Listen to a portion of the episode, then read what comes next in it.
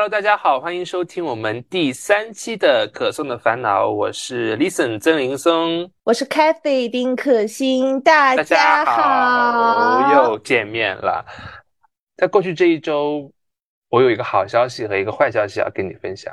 哦，先说好消息吧。先说好消息吗？那就是在六月二十一号的时候，本人。本科毕业了，哇！Congratulations！鼓掌，鼓掌，鼓掌！终于拿到了我的学士学位证书。嗯，哎，你知道，谈起毕业，然后我在脑子里面构想了无数种毕业的场景，就是要剪一个 Vlog 呀，然后到时候还想去放什么周杰伦的那个《我是如此相信》啊，就是那种很感动啊，或者是放那种很活力的夏天啊，但最后就是因为太懒了。你是跟我一样，我二月份去重庆玩的 vlog 到现在还没有开始剪，剪是对的，你发个 plog 就可以了。但是 anyway 还是很成功的毕业了，拿到我的学士学位证了。这四年没有白读，就为了毕业证书和学位证书这两本证书。那么坏消息呢，就是我的一周一挑战没有完成。但这个是呃，这个是有很多这个不 可抗的因素吧？哎，对，外在因素不能怪自己，也不怪我，因为我们上周一周一挑战的一个内容就是要尝试自己一个从来没有尝试过的运动嘛。嗯，然后我选的是打网球，因为我我一直觉得就是打网球是一个很帅很酷的运动，不知道为什么啊，就是网球王子，对，也有可能吧，想成为跃前龙马。然后，然后我就想说，好吧，那我去打网球吧。结果我排了排了自己的时间，二十一号毕业，二十二号端午，二十三号给我妈过生日，二十四号 谢师宴，没有一天是有空的。再加上上海梅雨季，没有一天是放晴的。是的，是的。然后我就觉得这个任务很难进行。关键就是除了难进行之外呢，我还在网上搜各种攻略。我一打开那种攻略，就是什么。买拍子要买什么牌子的？然后建议网球要怎么入门？然后我在看大众点评上面，就是那种体验课，从六十几到一百几，甚至到四百几不等。是的，你知道选了一个很烧钱的运动，想花最少的钱办最多的事。虽然我一直在鼓励大家跳出舒适圈，但是真的轮到我跳出舒适圈的时候，突然不太想跳了。我觉得自己在家。举举哑铃，举举铁，好像也蛮好的。为什么一定要尝试这个运动呢？呃，但是我我之前看到一句话，就是问一个九十岁的老奶奶说：“你人生中最遗憾的事是什么？”她说：“她最遗憾的事就是她六十岁的时候想学钢琴，但是觉得那个时候起步太晚了。”嗯，但是她后来想说，如果我六十岁的时候开始学钢琴的话，我到现在也学了三十年了。那三十年就能成为一个非常精通的大师。告诉我，就是你什么时候开始都不晚。但是如果你你永远不开始，你将会永远错失带给你全新生命体验的一次机会。因为我前两天跟 K K 姐聊天，她说她有一件事情很后悔。什么事情很后悔呢？就是让我从小学钢琴，然后导致我现在的钢琴是属于半吊子，就是不上不下啊。你说从小学不好吗？是因为什么呢？就是以结果为导向嘛。你知道小小朋友学钢琴就是要考级嘛，但是考级是没有办法培养兴趣的。我小时候就觉得学钢琴是一件很痛苦的事情，然后我要考到多少多少级，然后呢考完了之后就把这些就把这个爱好就扔掉了，你也不会平常也不会去弹，就像做作业一样，就老师给你布置什么作业什么作业你就去做，做完去考试，考试完了之后你就再也不会记得 你之前考的是什么。然后他就说很后悔没有给我培养起弹钢琴的兴趣来。我说没事啊，我说我才多大嘛，我才二十多岁。你说我从现在学学到三十岁，怎么可能还不能成为一个钢琴很好的人，是钢琴大师？那你开始了吗？我开始了，就是唱。我现在可能就是就是那种大概四级的水平嘛。从小星星开始弹，能弹但不多。我突然想起啊，我有一件跟你非常相似的经历。你知道我会吹竹笛吗？从来没见你吹过。因为因为我不喜欢呢，就像就像你说的一样，就是小学的时候大家都流行要学个乐器嘛。嗯。然后学乐器的时候呢，我们班有学什么黑管的呀，有学手风琴的呀，有学钢琴的呀。那我就上海人好洋气啊！我们都学什么葫芦丝？小学老师在班上鼓吹，就是学什么乐学乐器要好怎么的。嗯，然后我就跟我妈说我也要学乐器，然后我妈就带我去琴行报名。那当时问我说想学什么，我说我想学小提琴。你看，我想的都是什么小提琴、网球这种很高雅的活动，很多的。我想学小提琴，然后不知道为什么就被我妈否决了，就说你学竹笛吧，一根笛子带着你可以走遍天下，到时候还可以演奏什么的，就是国庆王。一管长笛，不离手，谁能引得啊什么的西域进贡的玫瑰？然后就是在找甄嬛跳跳惊鸿舞的时候，吹笛子入场的是我，是吧？然后呃，本来想说，他说吹笛子就是说又方便携带，又是中国的乐器，可以代表中国的文化。然后他当时说学民乐可以中考加分，请问加分加在哪里？我怎么没有加到这个分？然后，然后我就被忽悠去学竹笛了。但是我不喜欢，就是我觉得，哎呀，这样说不太好。但是我觉得，就是他们做竹笛表演的时候。穿的都是非常非常传统的服饰，我懂，就是小时候的 modern 的人。就是小时候的 我没有学会去欣赏中国民乐的美，但是现在的我可能会懂得欣赏中国民乐的美了。因为我记得当时教我吹笛子那个老师还真的好，还是山东人，山东人。他说他晚上要演出，然后我看他里面穿的演出服是一个那种大红加大绿袖的一个肚兜。真的是一个肚兜 啊！我甄嬛传，我又成回甄嬛传。赤色鸳鸯肚兜是一个肚兜，然后当时我对把我对于这个竹笛的幻想就完全破灭了。所以就是跟你一样，当时以结果为导向，就为了考级去学，每天晚上回家就是被迫练竹笛，练到考到六级，我就说再也不考了，不想考了，真的不想学了，一点都不想学了。我钢琴也是考到六级，怪不得我们能做播客呢。所以我觉得就是在做这个事情的时候，你不要想着结果，然后既然你有这个兴趣，那你就一定要去行动。所以我就在想说，既然决定要打这个网球了，你既然感兴趣了，就为了不让自己后悔，不要自己去勉强自己，不让自己去有一个遗憾没有去弥补，我还决定就是。去迈出第一步，我的第一步就是选拍子，选到了一个趁手的兵器。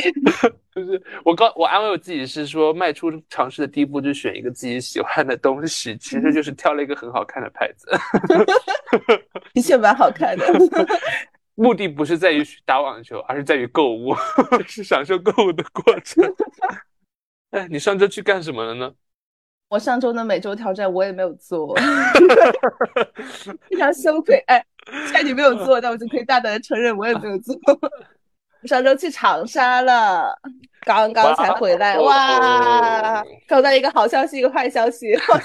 我去长沙了，本来是想在长沙能不能找到跟你一样，能不能找到一个什么网球场地呀，然后去尝试一项新的运动。结果啊。天天下雨，我真的受不了。我我哎呦，后悔了！我当时应该给你选择一个运动挑战的，就是去公社跟他们一起在桌上跳 K-pop。这个什么什么吧，某吧，是个某吧，这也是一个新的，这也是个新的运动啊！这怎么不是运动了？你知道我当时我家里人还跟我说，你去长沙的话，你可以去看龙舟赛，就是。我正好去的时候是端午节嘛，然后南方这种呃龙舟赛啊什么这种传统的运动就会很多，然后我就在想我要不要去参加他们龙舟比赛，结果阴雨连绵，阴雨 连绵，我也是就是临时的取消了这次计划，嗯，龙舟赛龙舟赛的计划，计划都都取消了，嗯，你是一个人去的长沙吗？没有，我跟我妈咪跟 Kiki 姐两个人去的。哎，我们那天在机场里待了特别久，因为下雨嘛，我们就五点多到了机场。本来是七点多的飞机，然后他拖拖八点多，拖拖到九点多，拖拖到十点多。我们我就在机场待了有待了大概五个小时吧，我才坐得上飞机。然后呢，就有一件特别有意思的事情，就是终于登机了。然后我跟 Kiki 姐两个人在登机口排长龙嘛。然后 K K 姐当时在看知乎还是在看什么，然后突然问了我一个问题，她说：“她说你觉得什么是内卷？”我说：“哎，我说其实我没有去探索国内卷它真正的含义。内卷就是把自己这样子向内卷起来，对，就是果丹皮呗。果丹皮内卷，卷腹运动啊，卷腹运动是内卷。然后我说，我说，哎，我说我我认知到的内卷可能就是无限的人他去争夺有限的资源吧。就我想到的其实是，嗯，比如说工作岗位是固定的，但是如果有一个人他去考研究生，然后别人就会担心说，如果我不考研究生，我是不是就没有办法竞争这个岗位？于是大家都去考，然后呢，就会变成一个大家都是研究生，就等于大家都不是研究生。就是就是在卷来对卷来卷去之后，发现跟不卷是一样的，就是它耗费了我们的精力、我们的财力、我们的时间，但是后来发现卷过来之后，我们跟从前是一样，就是它是一个很没有必要的事情。然后其实还是一个过度竞争和过度消耗的。对，然后 K K 姐说这就是可她她理解的就是过度竞争嘛。她给我讲了一个故事，就她可能是在网上看到的故事。她说有一个村子里有有很多鞋店。所有的鞋店都是六点关门，然后呢，她的顾客都是村子里的村民。哦，是 shoe shop 啊，我还以为是那个穿在鞋里面那个鞋垫。我第一反应真的是那个增高鞋垫那个鞋垫。呃，然后因为一个村子里有很多鞋垫，就是地上有很多鞋垫，在地上散落很多鞋垫。嗯，呃，然后呢？这个村子里的鞋垫们，大部分呃所有的店都是六点关门。鞋店们，鞋店里人了。shoe shoe shops，shoe shops 六点。呃，鞋店门。然后这些鞋店呢，突然有一个鞋店，它突然推迟到八点关门。嗯。然后呢，那些顾客就就比如说六点到八点，他们去购物的这些顾客，他们就都跑到这个鞋店去购物了，去买鞋。然后其他的鞋店心想，不行，他的钱都让他赚去了，那还能行吗？然后于是所有的店都改成八点关门。嗯，于是呢，这这就这就形成了这么一种情况，就是顾客还是那些顾客，嗯，都是村子的那些村民，你的顾客都没有减少，没有增加，嗯，但是所有的鞋店都改成八点关门。但是当所有鞋店是八点关门的时候，跟所有鞋店是六点关门的时候是一样的，嗯，就会导致了。大家都白加了两个小时的班，然后没有任何的增长。我同意。其实我觉得产生内卷的一个非常重要的原因就是，呃，大家没有意识到上次我们讲的一个问题，就是世界它是多元的。嗯，在大家的这个观念里面，世界还是一个零和的世界。就像你刚刚说的一样，这些岗位它就这么点，一个萝卜一个坑，别人占了这个坑就没我的坑了。就感觉好像有你没我，有我没你，但其实世界它并不是一个零和的世界。嗯，我觉得就像你说的，大家会认为岗位是一个萝卜一个坑，然后我就要去竞争某一个坑，就某一个坑就是我的。但是我觉得大部分人都没有想过，我真的需要去站在这个坑里吗？就是这个事情是我想做的吗？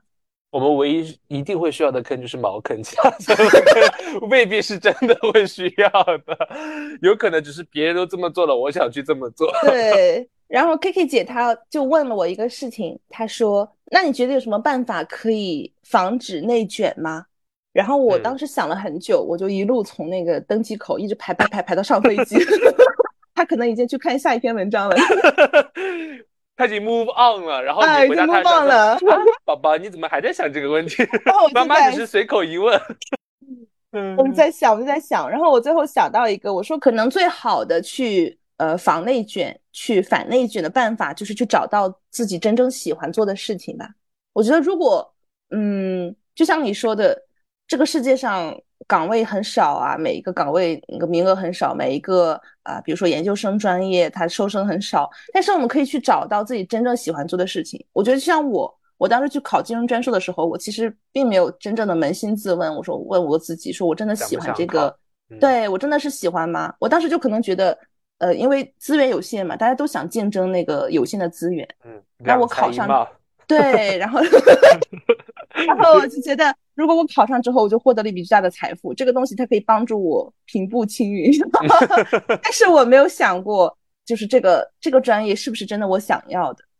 就是如果我觉得，如果大家都能够去考虑自己真正喜欢什么，那么这个很卷的这条赛道，它的竞争者就会分散到各个行业、各个领域去，然后呢，大家都能找到自己喜欢做的事情。而当找到自己喜欢做的事情的时候，你再去为之奋斗。当当那个时候的竞争很激烈什么的，你就会觉得那就是我非常想做的事情。我并不觉得它是一种内卷。对，是的，哎，这个我其实是深有体会的。呃，哎呀，又要讲回我考研的事情，因为真的 已经是 Q 到了无数次，就这么点人生经历，就这么几件事儿，还 Q 到了无数次两才一貌。哎，因为当时考研的时候，我之前跟大家分享过嘛，就是我身边的朋友其实都在算暴露比，都在想说好不好考，都还在分析今年是大年还是小年，尤其是在我们之前那一年，就是你们这一届的时候，我们学校考研其实分数特别特别高，你四百分你都不一定有学上。嗯，大家在这纠结，这个时候其实我，而且包括很多老师都在跟我说啊，考研今年分数好像很很高啊，水涨船高啊，就这个不是很乐观。我说，呃，无论他的分数长成什么样子，只要你的这个能力是在这里的，你永远可以上岸。嗯，所以我当时就是觉得我想学这个专业吧，然后反而自己就一门心思的做进去了。所以这个时候，我感觉我是屏蔽了内卷的，内卷对我的影响是不大的。就刚就和你刚刚说的一样，当你找到自己想做的事情的时候，你再去为之努力的时候，尽管身边有竞争，但是这些竞争它并不会对你产生影响。嗯。然而，我有一个比较大的一个困惑，就是我包括我身边的朋友，包括我当初刚刚入学的时候，我一直问我妈的一个问题，就是我到底喜欢做什么呢？我我我以后要从事什么样的道路呢？我怎么去找到自己的那个热爱呢？嗯，因为我大一大二的时候没有接触国际法这个东西。哎呀，暴露我的专业了。我我接触的都是民商法、刑法，然后我特别不喜欢民商法，我特别不喜欢，就是我知道民商法它它的就业面很广，或者说民商法是万法之法，很多法都是源于民商法而产生的。台湾的非常知名的法学教授写的《天龙八部》。基本上是很多这种对于所谓学法感兴趣的学生都会去看的书，然后他们还会去讨论、钻研、举办那种研讨会，然后定期分享读书笔记。其实那个时候我感觉我是有被卷到的，我是觉得哎，他们都在看这个书，我是不是也要看这个书？然后我就跟着风买了一本《民法总则》和《债法原理》，发现里面全是 文言文。其实很排斥这个东西的，对我非常排斥，所以我非常不开心。我就问我妈说：“我说我以后到底要做什么啊？我要做什么律师啊？涉外律师，涉外律师，你涉外律师也要搞这些业务，我怎么做的会啊？我怎么会这种东西啊？”当时非常迷茫，我是找不到自己的热爱的，所以前两年就是处于一个迷茫的状态。等到我大三的时候去打那个比赛。那个国际法的比赛之后，反而是给我开启了一个新的道路。这个点在我的毕业论文的致谢当中也是提到了。就其实你是大胆去尝试了自己没有尝试过的领域。是的，呃，是的。我身边也有跟你一样的朋友，他本科是学小语种的，学西班牙语的。嗯。然后他就跑去京东做运营，又跑去阿里做什么，又跑去字节做什么，就每一个做的是不同的岗位。我还以为你说他跑到京东去做。做物流、做运营，我想说，嗯，他是送快递了。但是我觉得换行业去实习真的是我们应该去挑战的一个东西。对对对，嗯，因为我认识一个人，他是我们学校的嘛，他的实习他没有像我们一样为了毕业实习啊卷那个学分啊去专业相关单位，他在咖啡店做了很久的实习。他就学会了 做各种各样的花式的咖啡。哇塞，这也是一种技能。对啊，我觉得这个真的，这个就以后你可以自己在家，就如果你是一个很爱喝咖啡的人，你可以自己在家，呃，买台咖啡机，然后做一个咖啡花。嗯，真的挺好的。哎，如果让你换个行业去实习，你会想去做什么？我可能会去做，呃，表演相关。还是放弃不了中字头那个大学的梦想。们 ESF ESFP 啊，叫表演者，表演者，表演者。所以，我们可以去大胆尝试其他的东西。比如说，我本科的时候学的是金融嘛，然后我研究生的时候就去换了一个行业。其实我并不知道这个行业它的就业是怎么样的，但是我觉得有点感兴趣。我可我希望去深度学习一下。如果我到时候发现我不感兴趣，那也没有关系。其实我至少。知道我不喜欢什么，我就可以去再换一条赛道嘛。是的，我非常认同你这个观点，因为我研究生想要学的那个方向，它它其实怎么说，它不偏实物，它更偏理论。嗯，因为我自己我自己可能会有在打一些呃仲裁相关的比赛，那大家可能会觉得我会选一个做仲裁的老师去研究这方面的内容嘛？那以后你可以去这种机构或者说是法律所上班嘛？但其实我选的不是，我选的是一个非常 grand 的一个方向，跟整个世界和平、人类文明有关的方向。因为我有感觉，就是三年的研究生，一旦我离开校园，我就没有办法再去学这种内容。对，我研究生申请的专业，我跟大家透露一下，我申请的是政治经济学。政治经济学，对，下方插入一个链接，曼大二二三年 for 政治经济学的交友，拉个群，拉个群。嗯，政治经济学不像大家嗯惯有所想的那样跟经济学有关，它跟经济学有关。嗯，政治经济学不像大家所想的那样是只单纯讲经济学，或者是像我们。大学研究生考研的时候所说的马克思主义政治经济学，政治经济学在欧洲基本上指的是，嗯，一部分指的是经济理论，一部分指的是国际间的关系，就它有点像国际关系类似的专业。呃，geo geopolitics 地缘政治，或者说是 international relations。对，然后它可能还会包括一些 international relations，international relations。就是我知道你的这个专业它不偏实务嘛，但它能帮助你了解很多事情。对，包括我这个专业，它其实是分四个方面，分四个细分的领域。我其实很想选的那个领域叫环境，叫空间、社会和环境，好像是叫嗯环境领域。因为我其实内心一直有一个梦想去做关于环境保护、动物保护。虽然我本科学的是金融，但是我我虽然可能未来不会从事这个行业，但是我我可以先去学习，先去了解。我觉得我们去大胆的去尝试自己喜欢的东西，不要去考虑啊我们的 cost 是什么，我们就大胆去做就可以了。我觉得我做播客就是一个很大胆的尝试，我之前从来没有做过类似的东西，就突然灵机一动就要做。灵机一动想做这个播客，但其实我们在做播客之前，我们自己本身就是播客的这种 subscriber，我们自己就听很多播客。对，所以我觉得尝试是很重要的一步。如果你都不听。都不去了解播客是什么，你根本不会想到要去做播客这件事。对，尝试也许会失败吧，但是尝试至少打开了你的格局，让你知道哦，原来还有这这样一种可能性供我选择。嗯，然后刚刚聊到就是说尝试不出错的这个话题嘛，呃，我想跟大家分享两个例子啊，就是来告诉大家找到自己心中热爱是一种什么样的感受，然后大胆去追索热爱，不去害怕，不去恐惧失败。它应该是怎样的一种心态？我相信大家都知道谷爱凌嘛，Aileen Gu，我们的我们的朋友 谷爱凌，谷爱凌啊，她其实，在冬奥那一跳之后，当时朋友圈不是兴起一阵热潮嘛？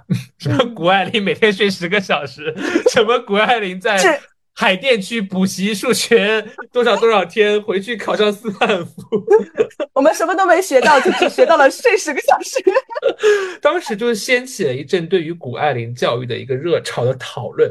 但是我我看到我们有个老师写的一篇文章，大家应该也知道这个老师就是杜素娟。啊，可以关注一下杜老师的 B 站杜素娟谈文学。玉博，哎啊，B 站叫杜素娟谈文学，公众号叫玉博素颜。杜老师他对于谷爱凌的分析就是，他说孩子们，你要勇敢的去尝试，你要大胆的去尝试，因为谷爱凌她厉害是厉害在她当时你想才十八岁吧，我们十八岁时候在干嘛？我们十八岁时候在干嘛？才十八岁吧，在冬奥会决赛那一跳的时候，就关键一跳的时候，他。他并没有选择保守作战，他选择的是一个会拿很高分，但是有挑战性的一跳，而那一跳对他来说，他也不知道自己能不能成功，但他他就坚持这么去做了。也就是说，他有可能会抱着没有办法为中国拿到一枚金牌失误的风险，去选择了坚定的选择了自己非常想做的一件事情，就是在赛场上去跳出这完美的一跳。嗯，当他跳的时候不知道是完美的，但他觉得这一跳是他想做的事情。他就不惧困难，不惧失败，完成了这一跳。所以杜老师就跟同跟同学们说说，孩子们，学习谷爱凌不是学她睡十个小时，也不是学她在海淀区补数学，是学她这种敢于去闯的精神。嗯，所以那个时候我我对于谷爱凌是呃产生了一个说更一一个好感吧，就是说的的确确可以作为一个青年 icon，可以给我们带来一点启发。我们现在去看谷爱凌那一条，会觉得好像就是一个既定的事实，因为她的确成功了，拿到了金牌。但是我们如果把这个思想现在放到正在比赛的谷爱凌，她马上就要这是最后一跳了，她就是一个非常有勇气的行为，因为她要背负着如果失败了就要被全网网暴。她不仅是中国，可能全球都会，对，就会拿它当笑话吧。是的。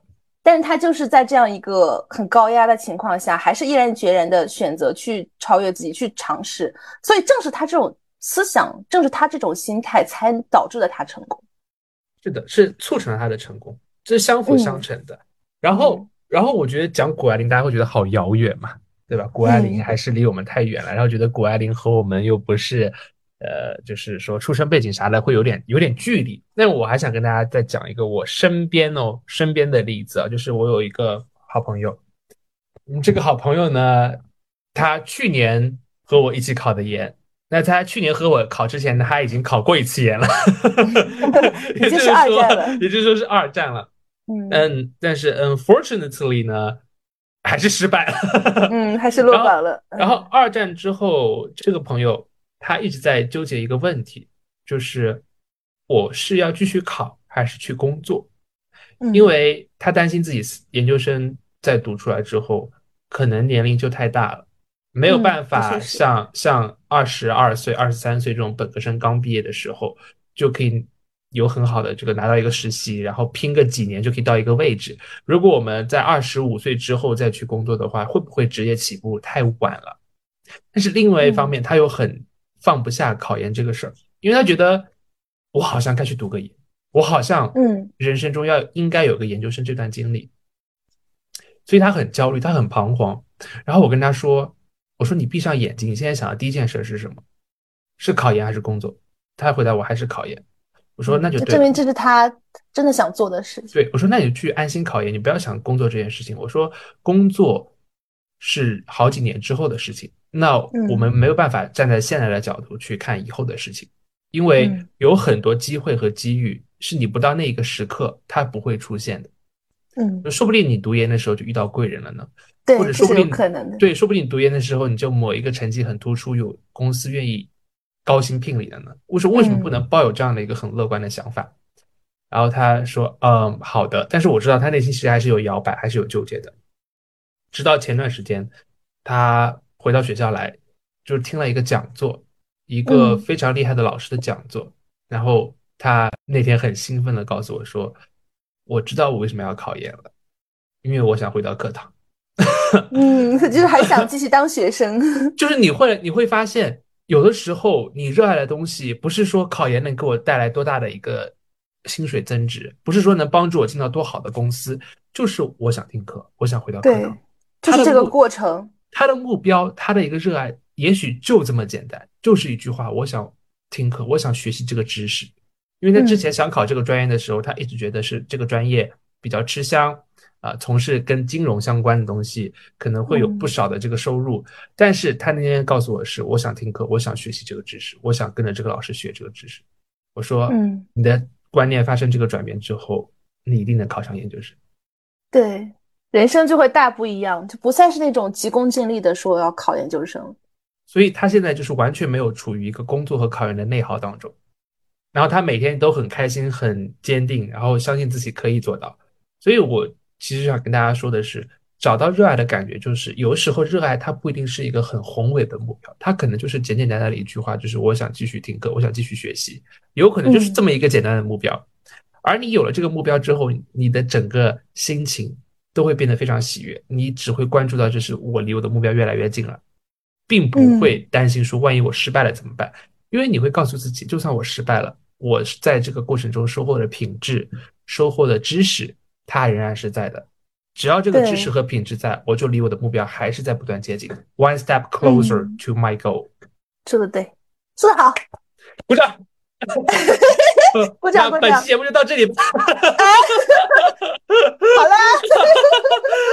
啊，没有没有没有没有没有，呃，晃大家一下，晃大家一下，对的，晃大家一下。嗯，我们刚刚才在讲的是我们如何去找到自己热爱的东西，就是我们要去多尝试嘛。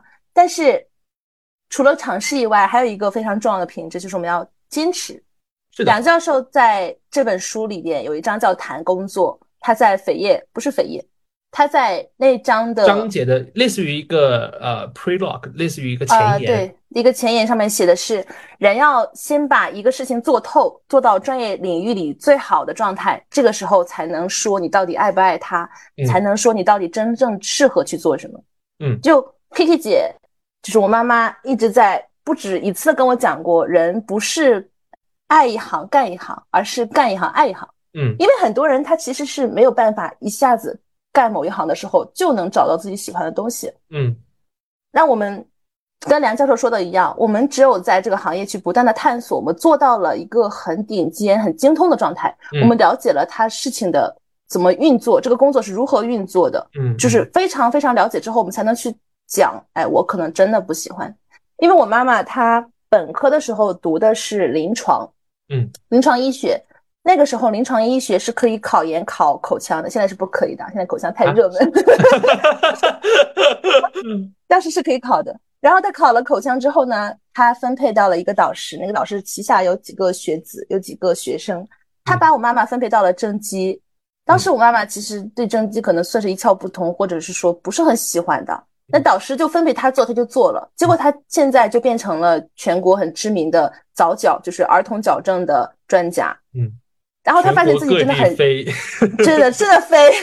我们在录这期节目的时候，他还在杭州。全国各地飞。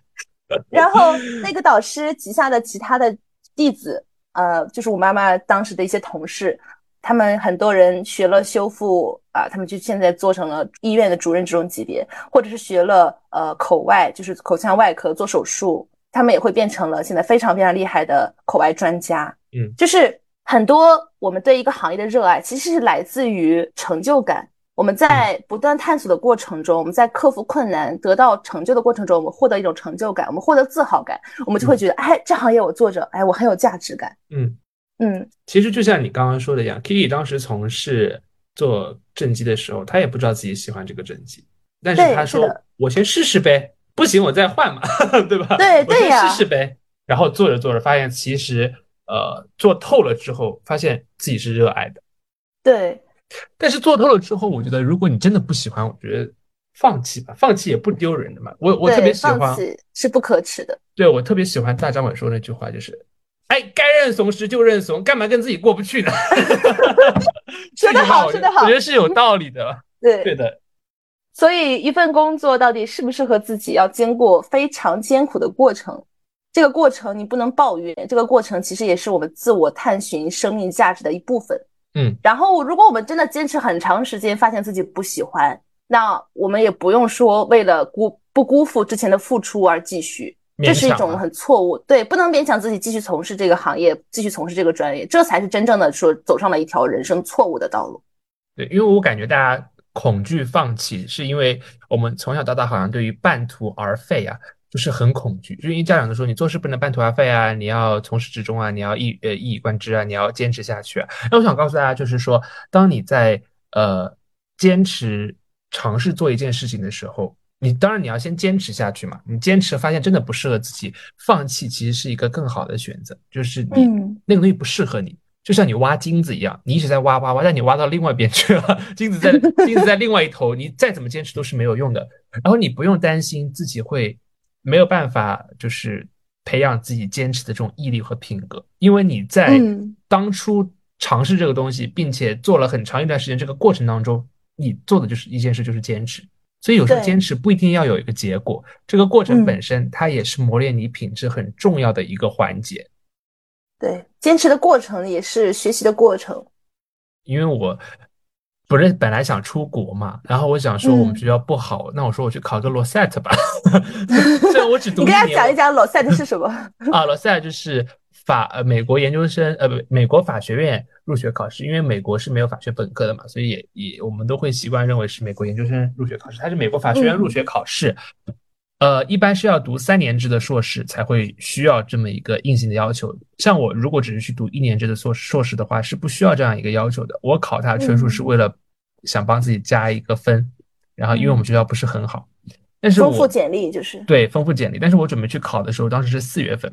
三月底刚刚结束完复试和主观题的考试，是属于一个人处于元气大伤的一个状态。嗯，然后六月中旬就要进行一个罗塞尔考试了。那我四月头上报的名，我跟自己说啊，还有两个半月，我可以怎么怎么怎么怎么，就像考研一样，每天早上起来看看听课，然后做题，然后一天排的满满当当。后来发现我根本做不动，因为第一个罗塞尔它考的不是英文，它考的是逻辑。他考的是你，你对于一些文章这个上下关系的判断，他和我的想象是不一样的。第二个是罗塞不考法律，他考他没有他他没有任何的法律的相关的条文，因为因为美国是没有法学本科这个东西，所以他们为了就是学法，他们要先读一个其他专业的本科，考了罗塞之后再去法学院读读书，所以这个考试被称之为法学院入学考试，就你进来之后再学法，进来之前你不需要学法的。那我觉得我。读的这个专业，还有我对美国法律的体系的一个了解，也派不上任何的用场。那我要在这个两个月内拿下这个考试，一定是比考研还累，或者说是考研的一个延续。而我当时的状态很差，因为我觉得经过了一年，因为我从二二年四月份开始考研嘛，准备考研嘛，经过了一年这种消耗战，我其实体力已经不支了。我觉得我没有办法支撑我继续这样去考这个试。嗯，但是我想说，报名了就去坚持嘛，你去尝试一下嘛。然后我就拖拖拖拖拖拖到大概五月头上吧，呃，拖到五月中旬左右，我终于点开了我第一个视频课来听，听了一天，发现不适合我，放弃了，你就把它关上了，我就把它默默关上了，我就和我的心理老师聊，我说，我说老师，我真的很纠结，因为我觉得这个考试对我来说意义也不大，因为我可能后面也不去美国，我单纯的只想加个分。第二个就是这个考试准备对我来说太痛苦了，我不是很想做。他说：“那你想想有没有你更想做的事情，就放弃吧。”然后我们就开了这个播客，因为我播客是我更想做的事情，我就把那个考试给放弃了，因为我觉得放弃并不可耻。放弃完之后，我的焦虑感一下子消失了，因为我每天都不希望六月中旬考试那天到来。而我当我从事决定做播客之后。我感觉每一天都期待下一期的 是的，是的，就是这么一个很简单的事情。嗯，你刚才提到了你说去考 LSAT，然后我正好前段时间看到过一个视频，他讲的是一个女生的长辈，可能是叔叔或者舅舅，我不记得了。他在美国当律师，你刚才也提到说美国当律师其实很辛苦，他这个嗯成本很多，他要先上四年的本科，是一个不同专业的。然后再要去考一个老 set，考过后进入美国某一家授权的法学院去考试，读三年还要读三年的，对，都要读三年，然后才能达到律师执照报考要求，才能去考那个律师执照，是吧？对，才能考那个 bar，然后那个 bar 还得再考。但是他这个亲戚，这个长辈，他一生都不爱律师这个职业，他现在已经可能五六十岁，已经退休了。嗯，他做到了美国最顶尖的律师，但是他非常讨厌这个行业。但他为什么不放弃呢？因为就像我刚才说的，它的成本太高了。但是我们在经济学上有一个观念叫做沉没成本，沉没成本就是 sunk cost，就是很形象的像一个东西它沉到水底一样，它是已经你消耗掉的这个成本，它是以往发生的，但与当前决策无关的一个 cost，它只是一个因素，但它与当前你的决定是无关的。就像你如果想要考虑换行业，你的这些成本。不应该成为你换行业的一个阻碍，它只是一个某一个因素而已。嗯，对，所以很多人就害怕这个叫 sunk cost，所以他就不会去放弃自己有的东西，而去尝试别的东西。我觉得人生和投资还是不一样的。你投资的时候可能会担心沉没成本这个问题，但是人生的话，它在意的是一个经历，是一个体验，是你阅历的一个增加，是你不同方面知识的一个了解。因为我前段时间在和我的心理老师聊一个问题，就是，呃，我说暑假好像又要实习，又要做播客，又要去弄学校的一些研究生相关的事情，还要再带队打比赛。我说，哎呀，这个事情四个事情我忙不过来，我好崩溃，我觉得我要我要疯了。他说，你这四个事情它都是相辅相成的。你在跟学生，你跟其他同学带队打比赛的时候，你是不是要跟他们进行沟通？你要为他们制定计划。那其实这个计划也可以放在你的实习过程当中有所收获。嗯，然后你做播客也是口语的一个交流，这种人际交流，这种对于人性的思考和探索，其在你的工作当中也会非常的受用。反之也会作用于你在其他同学带队的时候，如果发生矛盾，你会怎么去解决？所以，人生我觉得沉没成本这个东西，它对于人生的意义是不大的。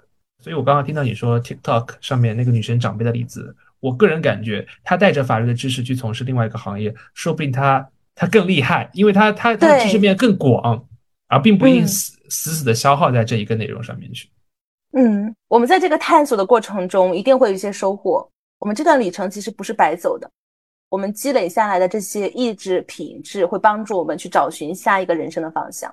所以，我们刚刚聊了这么些哈，就是一旦你的认知发生改变，你认识到社会是多元的，然后优秀也是多样的的时候，你就不会去因为别人的优秀而感到焦虑。反之，你会去开始寻找自己热爱哪些事情，自己可不可以在自己热爱的事情上面做到一个让自己满意的程度，做到一个自己认为优秀的程度。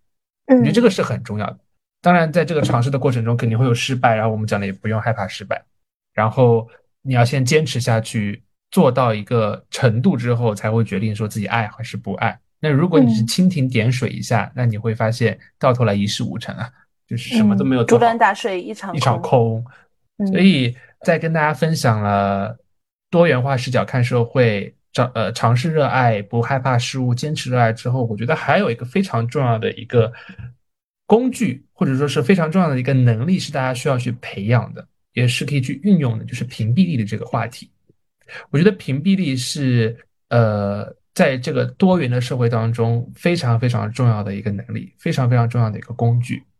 像我们前面讲到的嘛，社会是一个大花园嘛，每朵花开花的这个节律是不一样的嘛。而我们在这个社会当中，每个人的人生节奏是也是不一样的。我不知道你有没有有没有听过一个类似于诗歌吧，就是当年一七年前后在 QQ 空间传的非常火，就是说，啊，纽约比加州早三个小时，但是不会让加州人比纽约的生活晚三个小时这样啊，对对对。然后说每个人都有自己的生活节奏，你只需要在你自己的节奏里面做好你自己的事情就可以了。其实这个也是我跟大家谈屏蔽力的一个原因，因为每个人的节奏不一样嘛，你走自己的路就好。如果你是的，你你不去运用你的屏蔽力，你会被别人去打乱这个节奏的。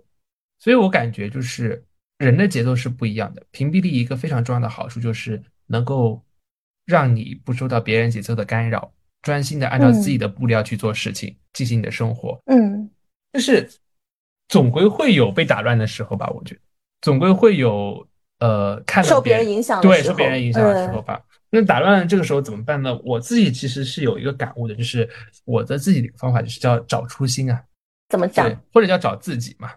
我觉得找初心、找自己是很有帮助的一件事情，因为找自己、找初心，就是你回望自己，然后你校准一下自己的方向，然后继续前进的这么一个过程。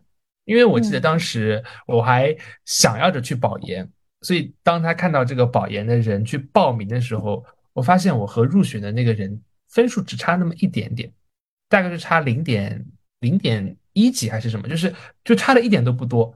然后我就会后悔说：“哎呀，我怎么没有大学四年更努力一点？”然后我妈这个时候开导了我一下，说：“哎呀，我们当年入学的时候，你是想要本科毕业就出国的，你压根就没想考研这件事情啊，所以你本科的规划都是按照出国的路线来走的。”什么学生会经历，什么比赛经历，然后读书，是不是有学长学姐跟你说三点七级就能升到英国很不错的学校？你最后的成绩大概也就在这个成绩上面上下浮动啊。所以后来我发现，哎，对哦，我当初是为了出国的，所以我我的本来的计划就是按照出国这个计划来走的。然后我最后收获的这个成果也和我最初所播播下的种子是有关系的，就是说白了，我的努力还是有收获的，我没有就是说走跑偏啊之类的。我还是在自己的这个节奏上走的，只不过就是走着走的时候，乱花渐欲迷人眼，被其他事情给分心。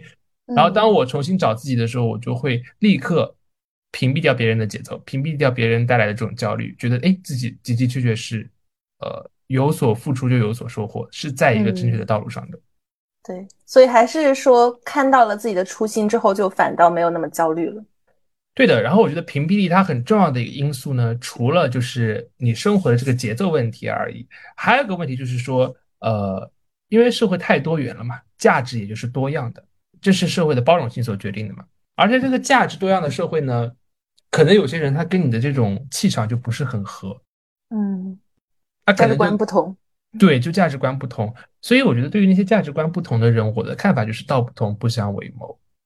因为我们收到这个呃提问箱来信里面，呃，有同学会觉得班级同学好像有点嗯刻意的在孤立他，或者说他觉得班级群体的这种氛围和他想要的追求的东西是不一样的。其实我觉得在这个时候，大学了嘛，更加注重个人的发展。然后我们前面也说，每个人的发展都是不同的，道路都是多样的，优秀也是多元的。我觉得这个时候可以大胆的去屏蔽掉那些没有必要的信息，没有必要的干扰，去做自己想做的事情。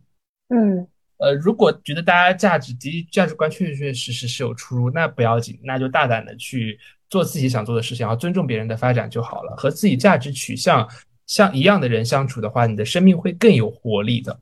嗯，是的。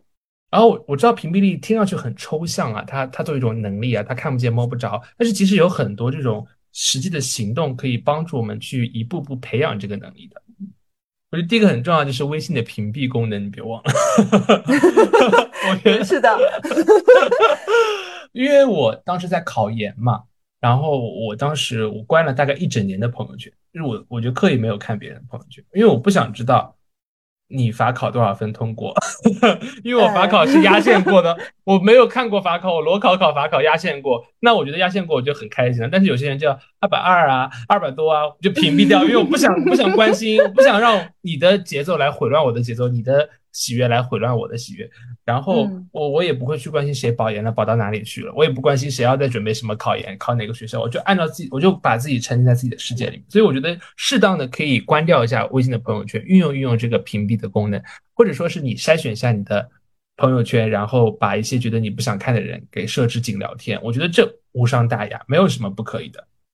我觉得你刚才说的很对，我觉得人生都有些焦虑，其实是我们太关注别人做什么。我就是那种很喜欢问别人保研。你当时跟我说：“哎呀，小红书看到他们升学很焦虑。”我说：“那你别看，那你别看。”当时跟我说：“马上卸载小红书。”我说：“小红书都去划划什么男大学生什么，让大数据给你让大数据给你推一下，别在那边看什么人家升不升学、留不留学。”是的，是的，跟你没关系。所以我觉得微信这个功能，它就是一个看得见摸得着的一个很切实的行动，必要的时候真的可以用一用。也不是说你完全不看，你可能今天心情好看一下，但是没必要整天的让别人的这个生活来影响你的生活。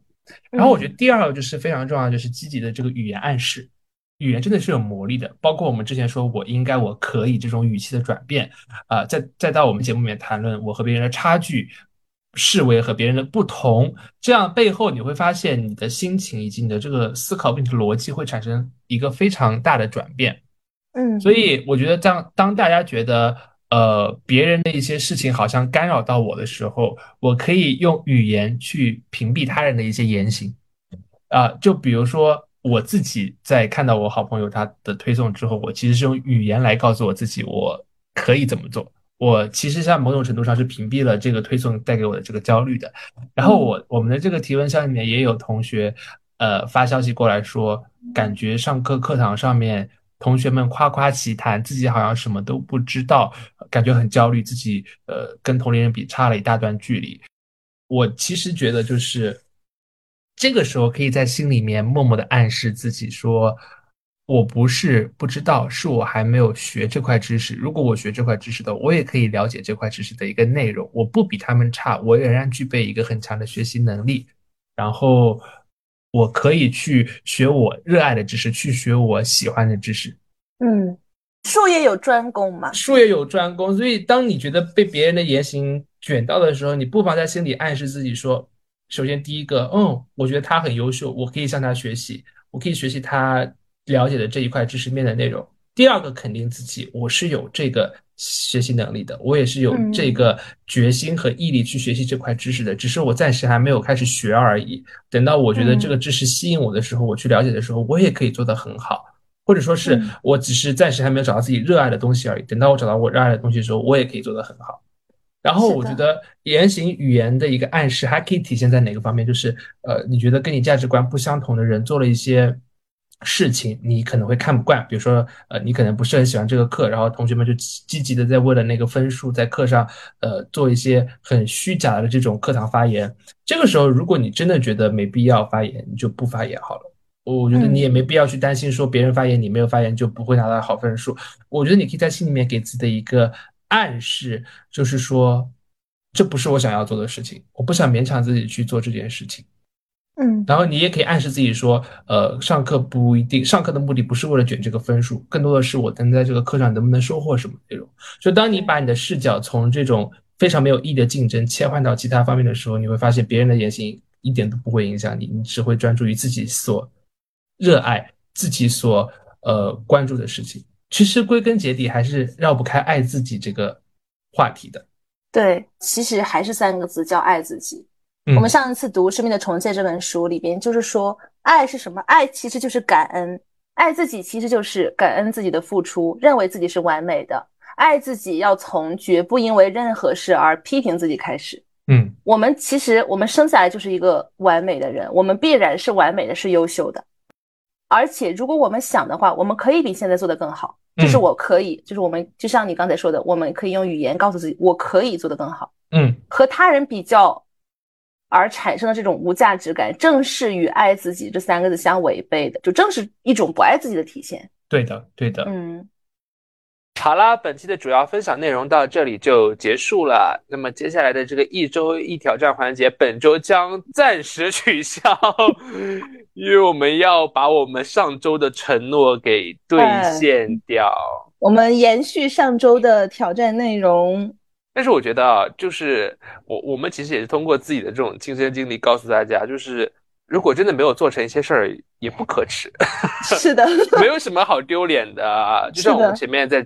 在博客里面跟大家讲的，就是不行就放弃嘛，放弃也不是什么坏事儿嘛。所以大家如果在接下来想要尝试的这个过程当中，觉得自己真的不是很喜欢的话，你可以及时放弃。对。然后如果遇到一些客观因素被打乱的话，也可以及时放弃。不是说你的人生就只能按照一个固定的节奏去行驶的，这个节奏是非常灵活的。所以每个人有每个人自己的节奏。大家在做自己想做的事情的时候，根据自己的节奏来做就好，不要去苛责自己，不要去谴责自己，要学会爱自己。嗯，但是我觉得啊，就是尽管我们放弃了上周完成这个一周一挑战，我们做了一件很关键的事，就是迈出了尝试的第一步。是的，尤其是你，因为我还没有买拍子。我不仅买了拍子，我还给我爸买了拍子，还买了好多个网球。我觉得网球也是很费爹的，因为因为大家不知道，我我是经常打羽毛球的，然后我打羽毛球这个这个运动就很费爹，每次都是开开心心的打，然后呢黑着脸回来，太累。呃，所以想跟大家讲的就是，呃，尝试是你找到热爱的第一步，所以一定要先迈出了这个第一步，感受了之后再谈放弃与不放弃。但如果真的试了之后发现自己不喜欢的话，放弃不可耻。是的，我们就是要过一个会出错的人生，因为会出错的人生是找到热爱的唯一途径。如果在收听我们节目的你们也想去找到心中的所爱的话，那就赶快迈出尝试的第一步。再一次感谢大家收听我们的节目，谢谢大家，谢谢大家，祝大家身体健康，万事如意，祝大家天天开心，事事顺利，我们下期再见，拜拜。